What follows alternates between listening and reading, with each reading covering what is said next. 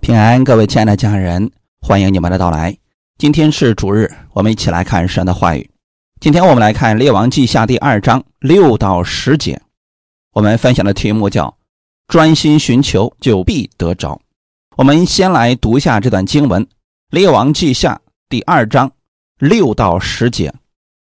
以利亚对以利沙说：“耶和华差我往约旦河去，你可以在这里等候。”以利沙说：“我指着永生的耶和华，又敢在你面前起誓，我必不离开你。”于是二人一同前往。有先知门徒去了五十人，远远的站在他们对面。二人在约旦河边站住。以利亚将自己的外衣卷起来，用以打水，水就左右分开。二人走干地而过，过去之后，以利亚对以利沙说：“我未曾被接去离开你，你要我为你做什么？只管求我。”以利沙说：“愿感动你的灵加倍的感动我。”以利亚说：“你所求的难得，虽然如此，我被接去离开你的时候，你若看见我。”就必得着，不然必得不着了。阿门。先来做一个祷告，天父，感谢赞美你，谢谢你开始我们新的一周的生活，也感谢你带领我们能来到你的面前，寻求你的真理。借着今天话语的分享，让我们在其中得着启示，得着力量，也得着信心和智慧。你帮助我们更多的人来认识你。知道在生活当中当如何去行，奉主耶稣的名祷告，阿门。信主的人都希望在生活当中能更多的经历神的大能，服侍人员也希望自己能拥有各样的恩赐，更好的服侍他人。那这些恩典，神愿意给我们吗？又如何才能得着呢？今天我们透过伊丽莎的故事，希望能给大家带来一些启示和帮助。先来看一下以利亚到底怎么了。以利亚是非常伟大的先知，过去曾行过很多神迹，特别是祷告三年不下雨，天果然三年没下雨，他再次祷告，天。就降下雨来，在这一次的事工中，他向以色列百姓说明耶和华是真神，并且杀害了四百五十个假先知。他本以为透过神迹可以让以色列百姓的心转向神，结果百姓看到天下雨之后就离开了，依然还继续以前拜偶像的生活。这让以利亚完全失去了信心，他不知道自己的下一步该怎么办了，甚至对神也有了埋怨。就在那个时候，假先知的领袖耶喜别下令要杀死以利亚，他就跑了，在罗藤树下向神求死。虽然有神的使者给他。送吃的喝的，但他吃喝完了，依然躺平，对未来灰心绝望了。列王记上十九章九到十节，他在那里进了一个洞，就住在洞中。耶和华的话临到他说：“以利亚，你在这里做什么？”他说：“我为耶和华万军之神大发热心。”因为以色列人背弃了你的约，毁坏了你的坛，用刀杀了你的先知，只剩下我一个人，他们还要寻索我的命。阿门。以利亚作为一个先知，他服侍的地方应该是在百姓中间，就算百姓走错了路，没有听他的话语。他也应该继续去服侍百姓才对，可现在的以利亚呢？他跑向了神的山，进到山里边去了，并且四十昼夜就在那个地方躺平。天使给他送吃的喝的，他吃完喝完之后依然还这样。再到后来，直接住在一个洞里了。你作为先知，你住在洞里面干什么呀？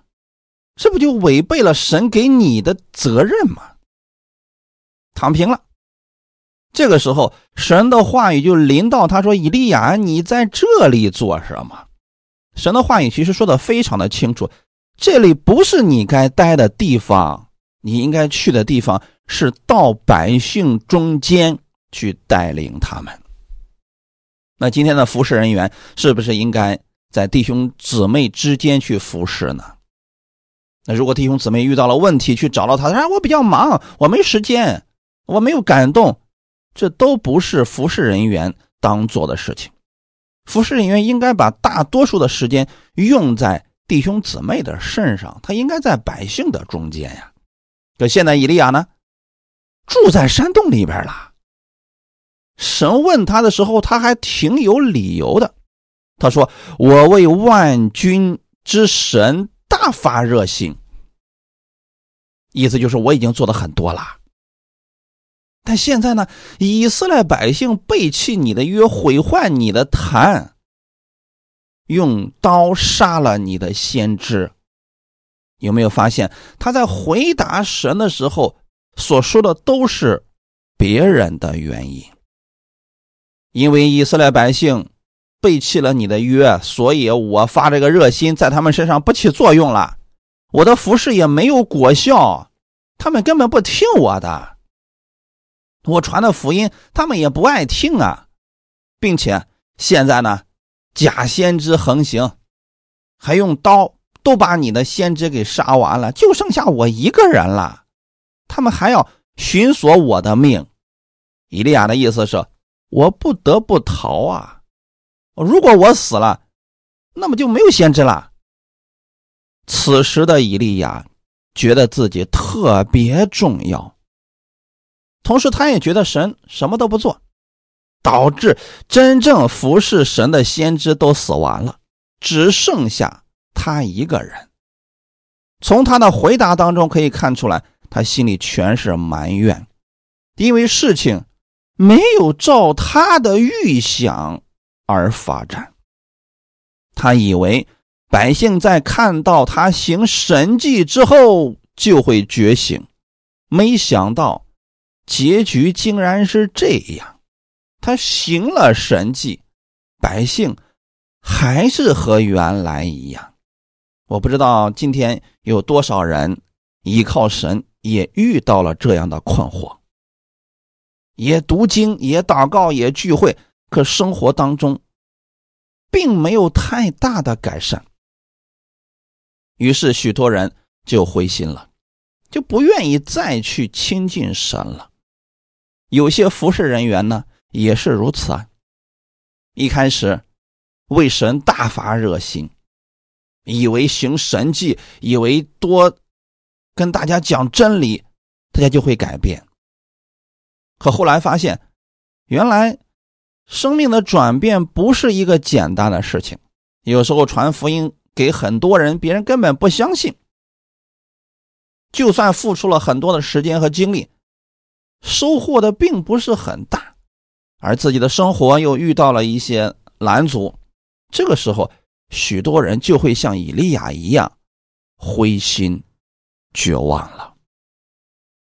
那从这里我们也可以看出来，神迹并不能让人真正的依靠神、跟随神，只有真理才能让人改变。阿门。过去出埃及的以色列百姓，天天看神迹，天天看到神给他们的供应，可是心还是刚硬，并没有悔改。他们不断的试探神。其实我们看看以利亚的服饰就知道，当服侍的过程当中遇到这些拦阻或者没有果效的时候。先知不应该灰心，此时应该去寻求神主啊！我应当如何行？现在我当做什么？这才是先知当去做的事儿。可是以利亚呢，直接躺平了，不想干了，向神求死。神吩咐以利亚回去继续施工，并且高以利沙做先知，接续以利亚的施工。这件事情让以利亚很是震惊。其实，透过这几章的描述，我们可以看出来，以利亚并不是真心想死，他只是埋怨、灰心，他觉得自己付出的太多了。怎么就没有果效呢？甚至他会埋怨神为什么不改变这个环境。他不知道下一步该怎么走。弟兄姊妹，如果说我们生命当中没有经历过神迹，我们可能会不甘心。可有很多人是经历了神迹，情况依然没有改变，他就特别容易灰心了。因为自己该用的方法都用完了，他也不知道该怎么办了。以利亚此时看到这个的时候啊，他觉得自己特别重要。其实这是一种骄傲啊！服侍神的人不能这样。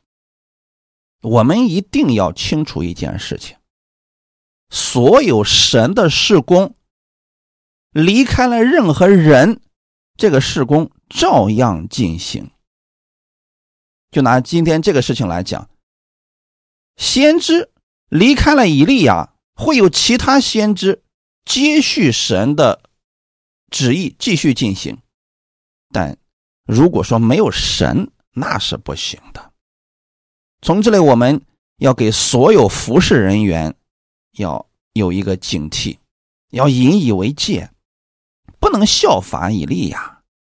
要知道，我们是与神同工的。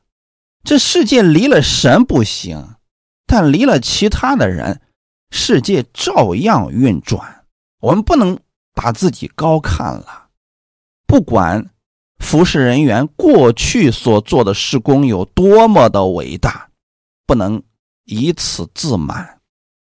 新的一年开始了，我们去年一年或许我们做了很多的施工，帮助了很多的人，但那已经过去了。我们不能拿过去的成绩，今天就觉得自己可伟大了、可厉害了。应当从现在开始，将一切归零，重新依靠神，去领受神的真理，用更新的思维继续服侍。这是我们需要做的事情，每年都应当如此啊。不断的更新自己，领受从神而来的力量，继续前行。如果总是觉得过去自己做了多大的事工，现在就以此为骄傲，就会落到以利亚的这种境地当中啊。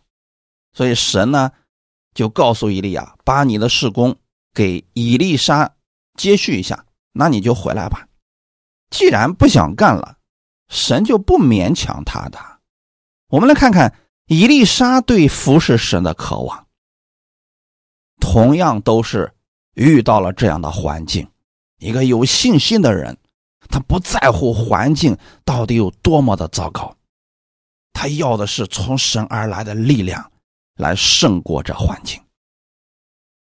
列王记上十九章十九到二十一节，于是。以利亚离开那里走了，遇见沙法的儿子以利沙耕地，在他前头有十二对牛，自己赶着第十二对。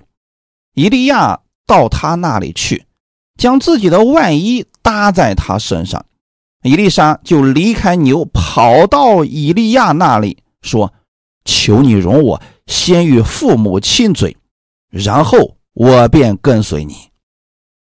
以利亚对他说：“你回去吧，我向你做了什么呢？”伊丽莎就离开他回去，宰了一对牛，用套牛的器具煮肉给民吃，随后就起身跟随伊利亚，服侍他。从上面的对话我们可以看出，伊丽莎非常乐意服侍神。并且已经准备好了，就差一个机会。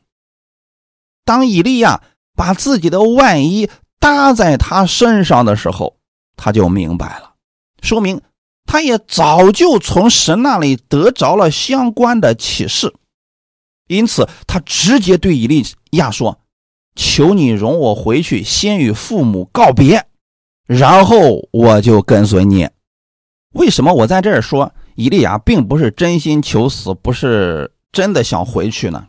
你看他在这里怎么说的？伊利亚说：“你回去吧，我向你做了什么呢？我什么都没有说，我只是把衣服搭在你的身上而已。我做了什么呢？你就非得要跟随我呀？”伊利亚似乎很不乐意啊。但是伊丽莎并不在意这些，他告别了父母和附近的人。就跟随伊利亚服侍他，这就是神所预备的人。他并不怕前面的困难，反而对服侍神充满信心，不放弃。就算以利亚拒绝他，他也乐意跟随呀。之后，伊丽莎就一直跟着以利亚学习服侍神。从这里我们也看出，服侍神，他不是说今天我们兴致来潮，我们突然就去服侍神了，也是需要装备的。不装备去服侍，很容易就按自己的意思去做了。伊丽莎此时一直是跟着伊利亚在学习，他应该是加入了伊利亚的先知学校，成为了学生之一。又过了多年，伊利亚的时候到了。神要接他回去了，所以各位家人们，我们看到了什么？神的事工他是有秩序的。以利亚自己不愿意再做神的工了，他一心求死。神呢，就让他把后面的事情给交代清楚了，找到接班人。此时的以利沙信心满满，跟着以利亚学习。那应该是此时学成了，时候到了，所以所有的先知学校的学生们都知道，神要接以利亚回去了。但是以利沙的寻求之心，又区别于其他的先知学生，他常常跟着以利亚学习服侍。一心寻求，想得着以利亚的能力，这就是服侍的人。他会用心去学、去做、去寻求，目的是为了装备好自己，以后参与服侍。那这样持续跟随的心，是从他那里边发出来的。如果一个人不愿意服侍，即便我们再去给他好的条件，那也是没有用的。我们看一段经文，《列王记下》第二章一到三节。耶和华要用旋风接以利亚升天的时候，以利亚与以利沙从吉甲前往。以利亚对以利沙说：“耶和华差我往伯特利去。”你可以在这里等候。伊丽莎说：“我指着永生的耶和华，又敢在你面前起誓，我必不离开你。”于是二人下到伯特利，住伯特利的先知门徒出来见伊丽莎，对他说：“耶和华今日要接你的师傅离开你，你知道不知道？”他说：“我知道。”你们不要作声。神要接以利亚升天的时候到了，以利亚这个时候要再次去看一看自己的学生们，做一个告别。但这些先知学生们其实也知道了这件事情。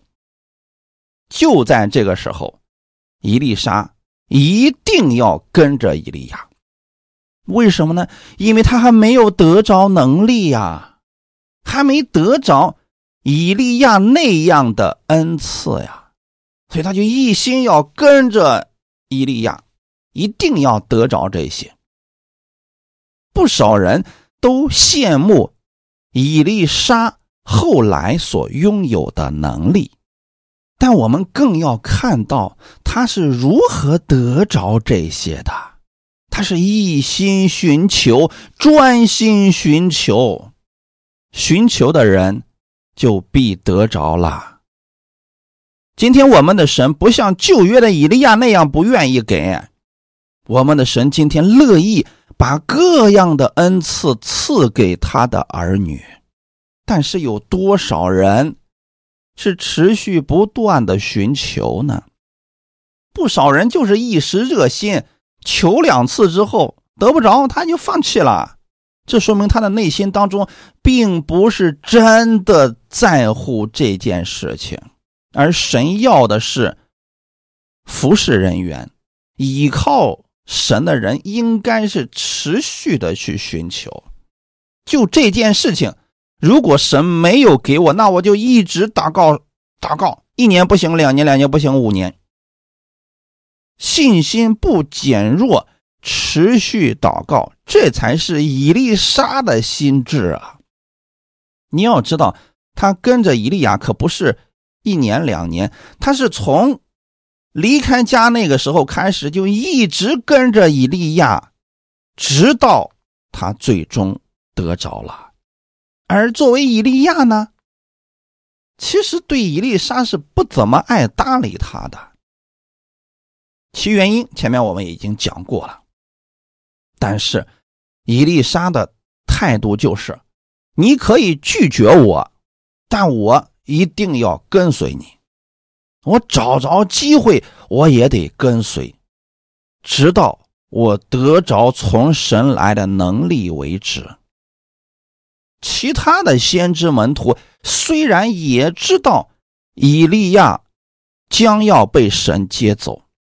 但是没有人像伊丽莎这样寻求渴慕神的能力。列王记下第二章四到五节，以利亚对伊丽莎说：“耶和华差遣我往耶利哥去，你可以在这里等候。”伊丽莎说：“我指着永生的耶和华，又敢在你面前起誓，我必不离开你。”于是，二人到了耶利哥。住耶利哥的先知门徒就近以利沙，对他说：“耶和华今日要接你的师傅离开你，你知道不知道？”他说：“我知道。”你们不要作声。大家有没有发现一个事情？以利亚根本就不希望以利沙跟着他。从这里也确实能看出来，以利亚的心里边实际上他有埋怨的。他不希望伊丽莎就这么一直跟着他，似乎是不太愿意呀。但是伊丽莎可不管这些呀。他说：“我必不离开你，你去哪儿我就去哪儿。”感谢主啊，这才是一个真心寻求的人呢。因为在旧约的时候，先知就跟神是一样的，像以利亚这样被神使用的先知。那伊丽莎就得跟着他，没有别的方法了。他不像今天的我们，随时随地向天父祷告，耶稣就这样听我们的祷告，天父就给我们成就啊。在旧约的时候，路很窄的，就得透过先知啊，而。耶利哥的那些先知门徒也知道这件事情，但是他们中间没有一个人像以利沙这样跟着以利亚，想得着从神来的能力的。就算以利亚再次阻止他跟随，他依然下定决心要跟随，这份寻求的心。没有因为别人不愿意而退缩，那再想想看，今天有多少人因为一次祷告，神没有按这个人的意思成就，就说不信了，也不聚会了，以后再也不相信神了。这样的话，到底是谁的损失呢？我们要做一个智慧人。你知道有好些人，他在神面前祷告说：“主啊，你要是不给我成就这件事儿，我以后就不信你了。”那这样说的人，到底神会损失什么呢？我们应该思想的是，我们不去寻求神，到底是神损失了荣耀呢，还是我们失去了什么呢？我想告诉大家的事实是，就算一个人他不相信神，对神而言不会有什么损失，但这个人的损失就大了。伊丽莎是明白这个原则的，所以他知道，如果在以利亚被接回天上之前，如果我得不着神的这些恩赐，那我损失就大了。我一定要紧紧的跟随着以利亚，让他为我这样祝福。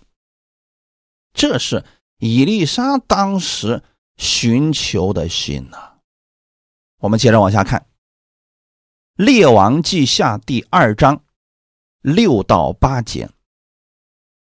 以利亚对以利沙说：“耶和华差遣我往约旦河去，你可以在这里等候。”以利沙说：“我指着永生的耶和华，又敢在你面前起誓，我必不离开你。”于是二人一同前往。有先知门徒去了五十人，远远的站在他们对面。二人在约旦河边站住。以利亚将自己的外衣卷起来，用以打水，水就左右分开。二人走干地而过。这是第三次了。以利亚又一次对以利沙说。耶和华差遣我往约旦河去，这是真要走了，要在那儿升天了。你可以在这里等候。他就是不想让伊丽莎跟着他了。伊丽莎这个人呢，他知道这机会呀不能错过了，所以人家又一次说：“我指着永生的耶和华，又敢在你面前起誓，我必不离开你。”大家有没有看到？伊丽莎的这份寻求之心，有多少人今天能拥有伊丽莎这样不离开神、一直寻求神的心呢？虽然说这次倒好，有五十个先知门徒跟过来了，但这五十个人是什么样的状态呢？远远的。站在他们对面，这五十个人可能就是想送一送他们的师傅伊利亚，远远的站着。各位家人们，现在大家知道为什么后来伊丽莎成了这些先知的领袖了吗？可能入学学习的东西，那些人远远超过了伊丽莎。但是能力却无法超越伊丽莎，其实是在这儿啊，在我们服侍神的这个领域当中，不是说你信主时间长，你的能力就大；也不是说你服侍了很多年，你的能力就一定会大。关键在于人的寻求之心。有很多人总是说啊，我已经信主几十年了。大家不要羡慕这样的人。如果一个人信主几十年，但是并不是在凡事上去寻求神、依靠神，他的生命可能也就那样。这个不是说咱们看不起谁啊，没有这个意思。我们的意思是，信主多少年不值得夸口，关键是在于我们是否每一年都在依靠神。就像这五十个人一样。他们虽然也跟过来了，但是远远的站着。可是伊丽莎呢？她是紧紧的跟着伊利亚呀。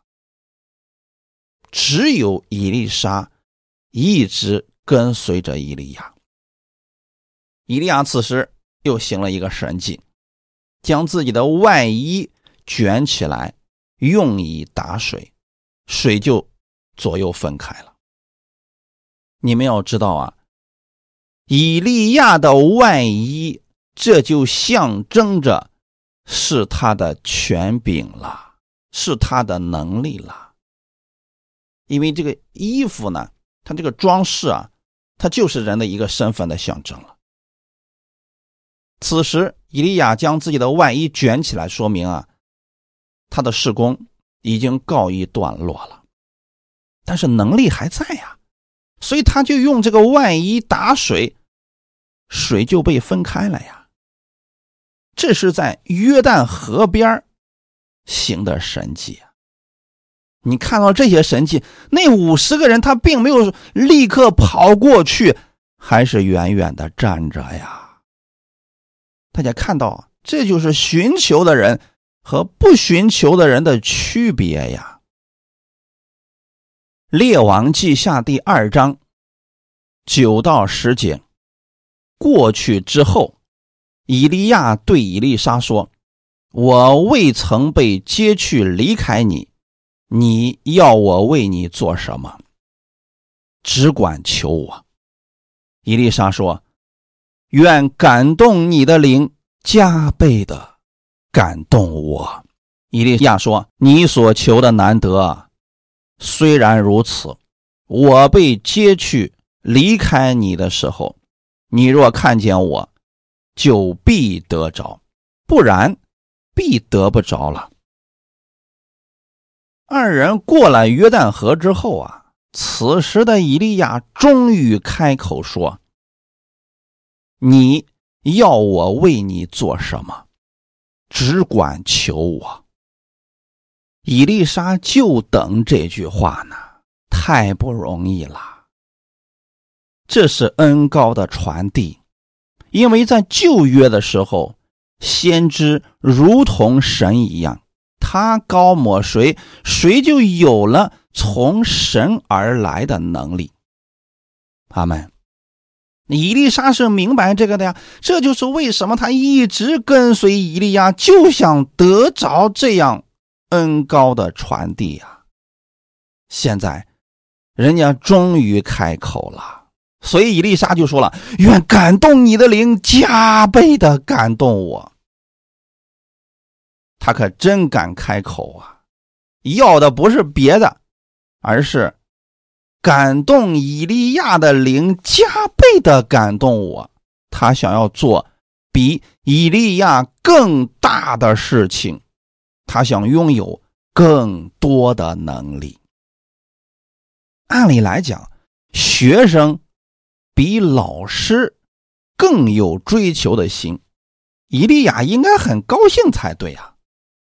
可事实并非如此呀，这就是我。为什么一直强调，伊利亚心里不愿意回去啊？他甚至有点不太待见伊丽莎呀。我们看看伊利亚是怎么回答的：“你所求的难得，虽然如此，我被接去离开你的时候，你若看见我，就必得着；不然，必得不着了。”啊，这个话的意思啊。有点难为情啊！伊利亚的意思是什么呢？你求的这个事儿啊，比较难，它不是一个简单的事儿。但是既然你开口了啊，我可以告诉你一声：我被神接去离开你的时候，你如果看见我了，你就必然会得着；否则啊，得不着了。这句话翻译过来就是：一切就看缘分吧。你能不能得着，就看你的造化了。按理来讲，不该如此呀。作为一个先知，你应该为自己的学生祝福祷告才对呀。他并没有，没有十分乐意的将自己的这个恩高传递给伊丽莎，只是撂下那么一句话语。今天在新约之下。我们所有的能力都是从圣灵来的，只要人愿意寻求，圣灵就愿意把各样的恩赐都赐给人。你看，在旧约的时候，伊丽莎想得着这些，他费了多大的劲儿啊！我们是何等蒙福呀！不需要像伊丽莎那样了。但今天有多少人看重圣灵的恩赐呢？有多少人真正的把神的真理放在生命当中的首位呢？又有多少人像伊丽莎这样专心去寻求神的呢？你要知道，我们今天在恩典之下，但凡你真心寻求神，都乐意赐给你的呀。我们看一段真实的故事，《马太福音》二十章二十九到三十四节，他们出耶利哥的时候，有极多的人跟随他，有两个瞎子坐在路旁，听说是耶稣经过，就喊着说：“主啊，大卫的子孙，可怜我们吧！”众人责备他们，不许他们出声。他们却越发喊着说：“主啊，大卫的子孙，可怜我们吧！”耶稣就站住，叫他们来说：“要我为你们做什么？”他们说：“主啊，要我们的眼睛能看见。”耶稣就动了慈心，把他们的眼睛一摸，他们立刻看见，就。跟从了耶稣。对比一下，今天伊丽莎的这个寻求的过程是不是十分艰难？伊利亚就是不愿意给他，多次的拒绝他，不让他跟随自己，甚至在最后关头的时候也没有为伊丽莎祝福祷告。我们再看看今天我们的主。耶稣基督他是如何对待跟随他的这些人、寻求他的这些人的？这两个瞎子坐在路旁，听说是耶稣经过呀，他们抓住了这次的机会，寻求耶稣。他们的方式是什么呢？大声的喊着说：“主啊，大卫的子孙，可怜我们吧！”还这个时候啊。众人竟然责备这两个人，别说话，谁让你们搁这喊叫呢？一点规矩都没有啊！但是你发现了没有？这两个瞎子根本不在乎周围的人怎么说他们，专心寻求，依然大声喊着说：“主啊，大卫的子孙，可怜我们吧！”耶稣听到了，然后就叫他们过来。说：“要我为你们做什么？”我们再对比一下伊利亚。伊丽莎跟他这么多年了，在最后关头，伊利亚才说：“你要我为你做什么？只管求我。”对比之下，这两个瞎子是不是更蒙福呀？因为他们只是。喊了几嗓子，没有放弃，耶稣就直接把他们叫过来说：“要我为你们做什么呢？”他们说：“主啊，要我们的眼睛能看见。”耶稣并没有给他们设置什么限制，也没有让他们去做什么努力。耶稣。动了慈心，把他们的眼睛一摸，他们立刻看见，就跟从了耶稣。这样讲的话，是不是这两个瞎子是更蒙福的呢？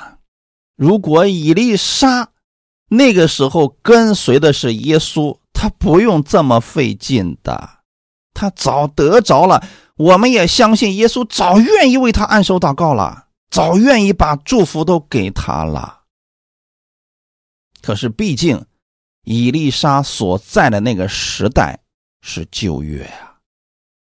好在你们都不是以利亚的门徒，你们是主耶稣的门徒啊。既然是主耶稣的门徒，咱们遇到事情了，是不是应该去呼求我们的主呢？应该去寻求我们的主呢？感谢主，这是智慧啊！各位家人们，你们既然相信耶稣是有能力的，那么有智慧的做法就是遇到任何的事情，我们要去呼求我们的神，向我们的主寻求，并且呢，你应该相信我们的主耶稣和以利亚不一样。以利亚毕竟有私心，可主耶稣没有，他愿意把最好的给你。耶稣都为你。献上了自己的生命了，他愿意把各样属灵的祝福都给你呀。但你要做的事情是什么呢？专心寻求他，不要因为周围环境有拦阻你就放弃寻求，也不要因为周围的人说你两句你就不信了，不再去寻求了，这都是我们自己的损失呀。所以各位家人，我们要学习伊丽莎这样的寻求之心呢。周围的环境看起来都不是那么的让他满意，但他依然坚定的寻求啊，阿门。最后他得着了，不管以利亚怎么说，毕竟他开口了呀，他开口了，伊丽莎就觉得只要你开口了就行，我相信我一定得着的。感谢主。还有就是，这是事工的传承。他为什么伊丽莎一定要去找到伊利亚，让他为自己祝福呢？服侍神，并不是自己想怎么做就可以怎么做的，他必须有传承。当以利亚把自己的衣服搭在伊丽莎身上的时候，其实这就是事工的传承，类似于我们今天案例的祷告。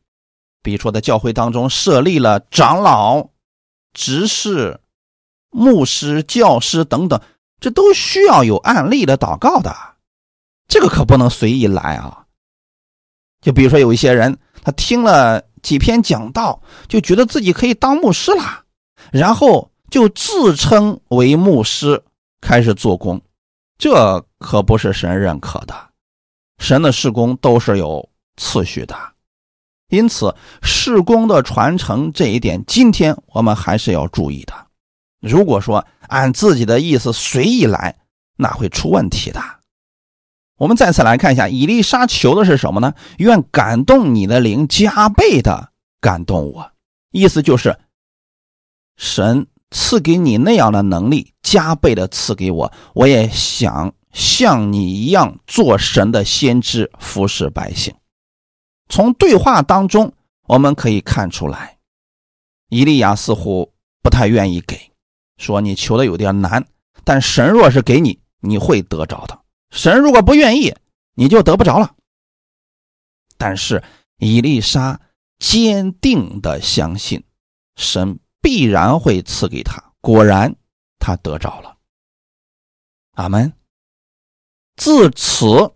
神使用伊丽莎做工的时代正式开始了。列王记下第二章十一到十五节，他们正走着说话，忽有火车火马将二人隔开，以利亚就乘旋风升天去了。伊丽莎看见，就呼叫说：“我父啊，我父啊！以色列的。”战车马兵啊，以后不再见他了。于是伊丽莎把自己的衣服撕为两片，他拾起以利亚身上掉下来的外衣，回去站在约旦河边。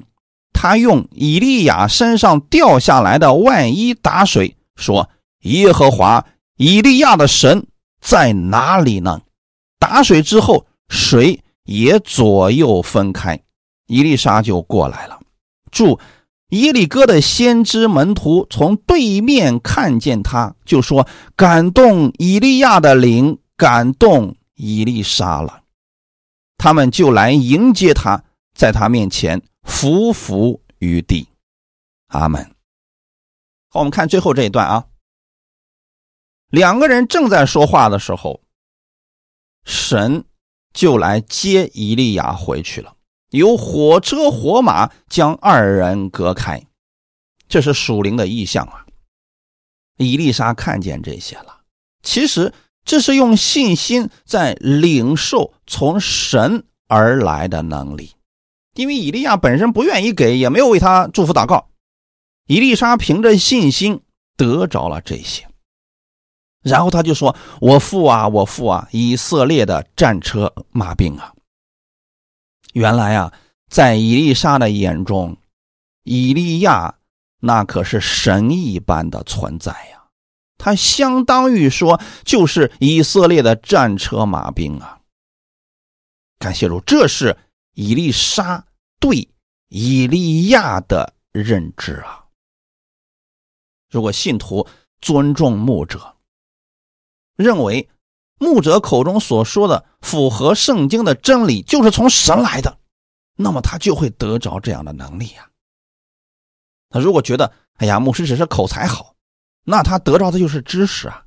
伊丽莎觉得伊利亚就是神一般的存在，所以他也领受了从神而来的这些能力呀。伊丽莎把自己的衣服撕成两片他拾起伊利亚身上掉下来的外衣。之前我给大家讲过，这个外衣相当于是什么呢？能力的传承，恩高的传承。然后他就拿着以利亚的外衣回去，站在约旦河边，用以利亚身上掉下来的外衣打水。这相当于说，他已经得着了以利亚的。能力传承，所以他说：“耶和华以利亚的神在哪里呢？”打水之后，水也左右分开了。感谢主，这就正式的继承了以利亚的能力。在河那边的先知门徒看到这一切，他们终于意识到了一点。感动以利亚的灵，感动以利沙了。其实啊，神不偏待人，不是那些先知门徒不好，而是他们没有这样寻求的心啊。所以他们后来就伏伏在以利沙的面前。从此以后，以利沙开始带领这群门徒了。感谢主啊！今天你若去寻求耶稣基督，你属灵的生命也会飞速成长，甚至说你可能会带领那些已经信主很多年的人，不是靠自己的聪明和智慧去带领，那是靠着圣灵的能力。所以在教会当中，我们不要去看肉体的年龄，有的人。他年龄虽然年轻，但他属灵的生命是很老练的。这样的人是会被神使用去带领那些肉体上年龄比较大的人的。这一点我们要从今天的本文当中要学习到这一点。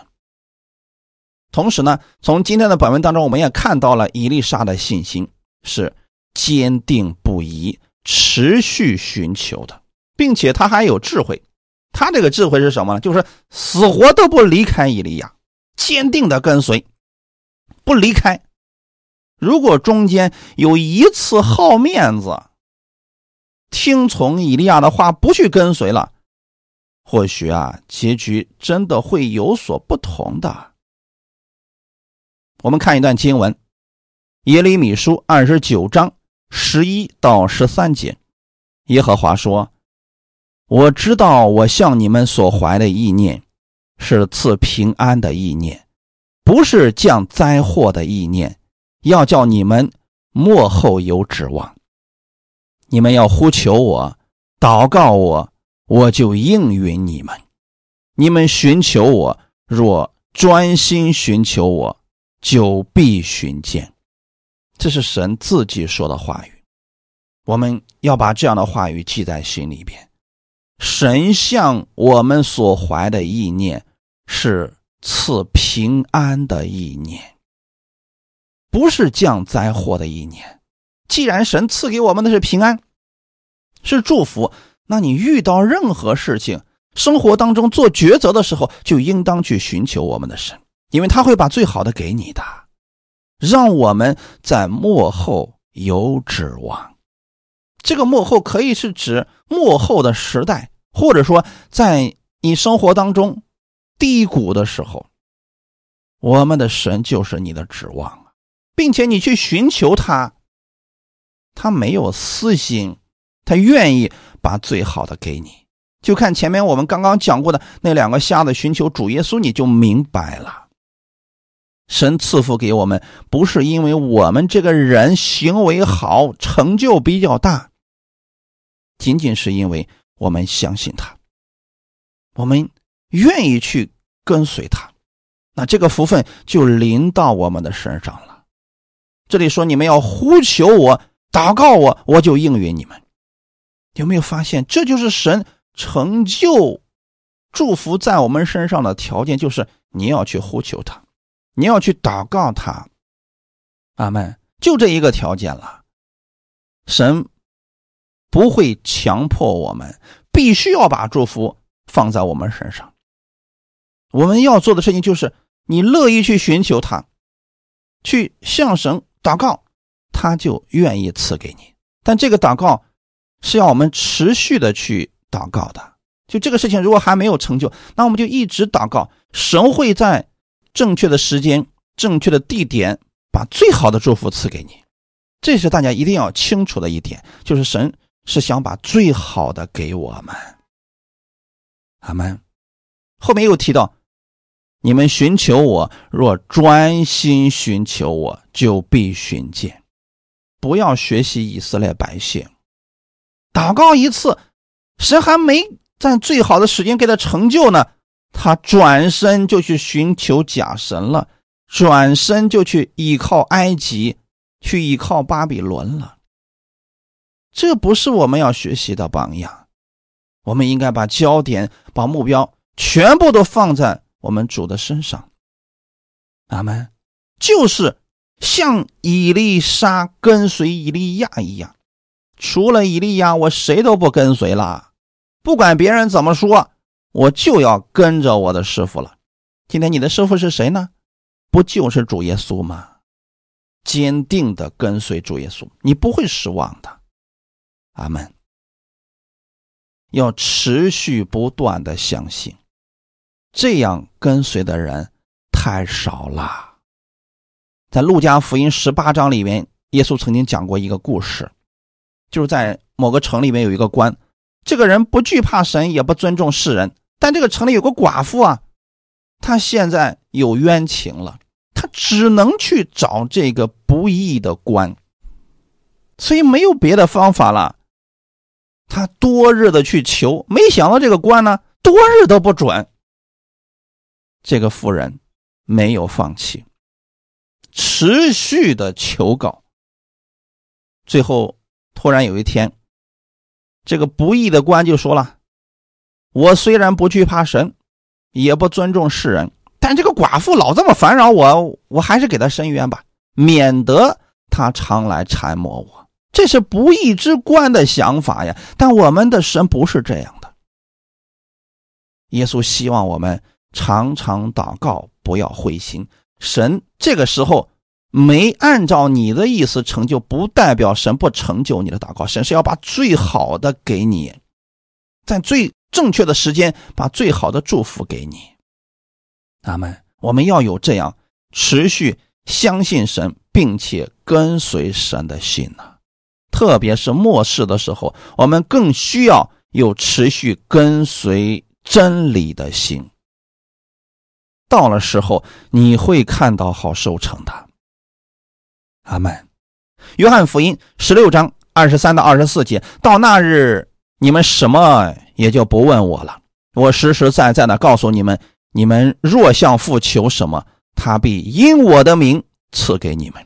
向来你们没有奉我的名求什么，如今你们求，就必得着，叫你们的喜乐可以满足。这是神给我们的应许啊！所以，各位家人们。生活当中无论遇到什么样的事情，我们要把焦点定睛在主耶稣的身上，要向我们的天父来祷告。阿门。持续的寻求，这里神给我们的应许是：你们求就必得着，叫你们的喜乐可以满足。这个世界上能给我们恩典的，唯有我们的天赋了。他会因着耶稣的缘故，将最好的福分赐给你。所以，今年愿我们各位家人们拥有这样的智慧，持续的向神呼求，要相信他是这样爱你的，愿意赐福给你。阿门。我们一起来祷告，天父，我们感谢赞美你。谢谢你把这样的话语赐给我们，让我们知道我们的神是爱我们的神，是乐意赐福给我们的神，是愿意把各样好处都给我们的神。我们若专心寻求，就必会得着。你也帮助我们在生活当中，让我们把焦点只放在我们天父的身上。我们愿意凡事向我们的天父来求告。你帮助我们有以利沙。那样寻求主的心，感谢主。新的一周开始了，我们相信这一周是充满祝福的一周。无论我们往哪里去，圣灵都会与我们同在。